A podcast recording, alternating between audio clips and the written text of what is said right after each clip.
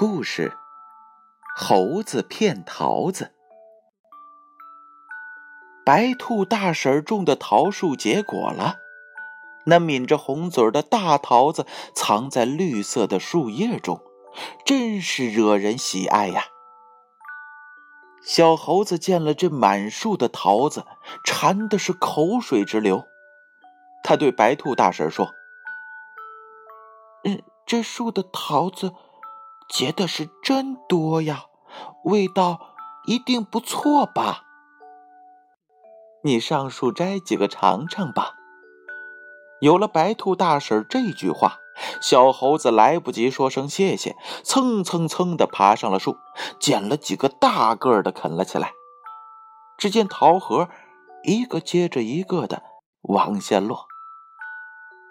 小猴子一直吃到肚子撑得像个小鼓，才不得不从树上溜下来。第二天早晨一醒来，小猴子就回味起昨天吃的桃子来了。哎，那鲜美的滋味啊！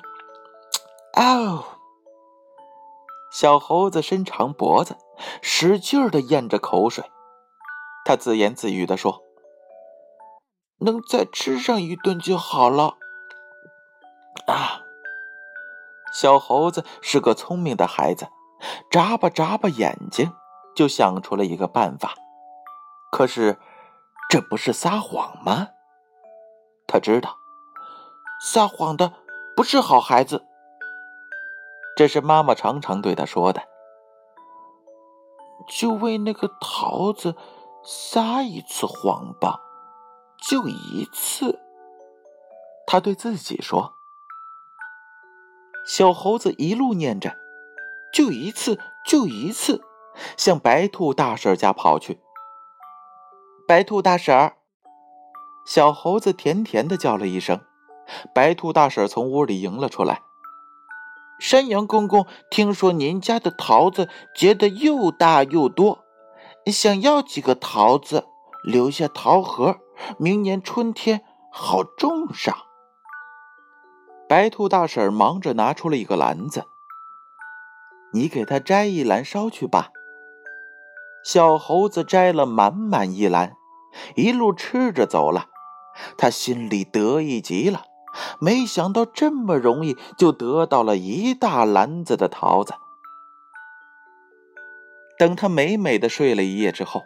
早已经把这一次的谎言忘得是一干二净。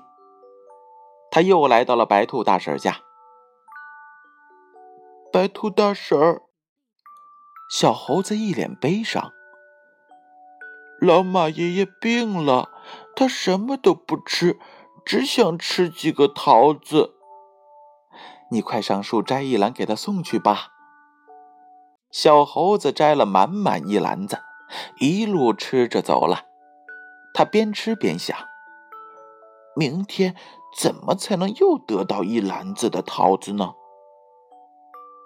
小猴子总是有办法的。你看，他又出现在兔大婶家了。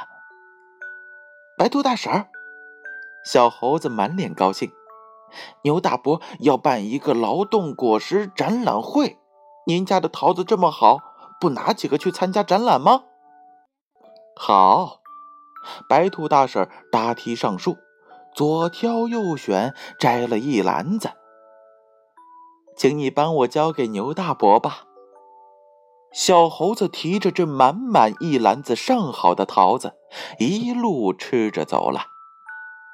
他心里一点儿也不感到愧疚，一点儿也不感到羞愧，只觉得这桃子的味道实在是好。谎言终究是谎言，谎话终究会被揭穿。没过几天，白兔大婶在从他家走的小猴子的路上发现了好多桃核。他摇摇头，什么都明白了。这一天，小猴子又编了一个谎话骗桃子来了。小猴子，我知道你会来的。白兔大婶说：“我正准备给你送一袋东西去。”小猴子见他身边放着一个鼓鼓囊囊的大麻袋，不由得心里一阵欢喜。他解开一看，里边全都是桃核。这是在你常来往的路上抢到的。这，这个，小猴子眨眨眼睛，半天说不出来一句话。他的脸红的通红，一直红到了耳根。宝贝儿，小猴子做的对吗？他该撒谎吗？那他又该向白兔大婶儿？说些什么呢？这个问题呀，留给你们来思考吧。故事《猴子骗桃子》有建勋叔叔播讲。